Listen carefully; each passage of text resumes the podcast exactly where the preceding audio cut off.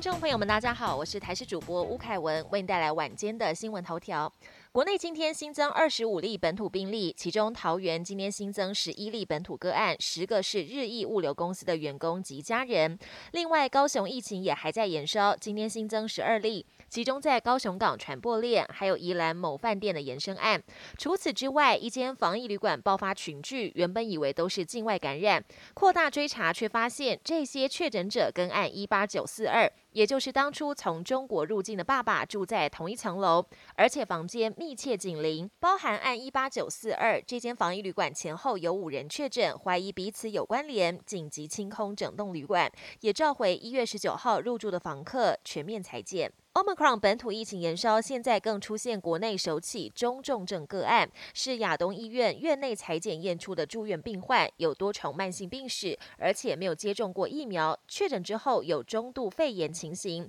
但使用瑞德西韦之后已经改善，没有入住加护病房。至于其他个案，仍以轻症为主。为了有效分流，指挥中心加开加强版集中检疫所，北中南共加开十一间，合计可提供一千两百二十一间房间数。但只收治轻症、年龄小于六十五岁、没有慢性病或怀孕等，而且完整接种疫苗者。另外，也要可以自理生活，符合三大要素才能入住。年初四，北返车潮塞爆国道，尤其国道五号从早上就开始车多拥塞，到了下午更塞。高空局评估拥塞情况可能会一路到隔天凌晨。另外，国一北上大雅路段下午还发生了追撞事故，让塞车的状况更严重，车流一度回堵三公里。预估明天初五，国道车流也将以北返车潮为主。高工局也建议民众可以提前开车上路。国际焦点：英国首相强森的派对门丑闻持续延烧，不仅党内外逼宫声浪四起，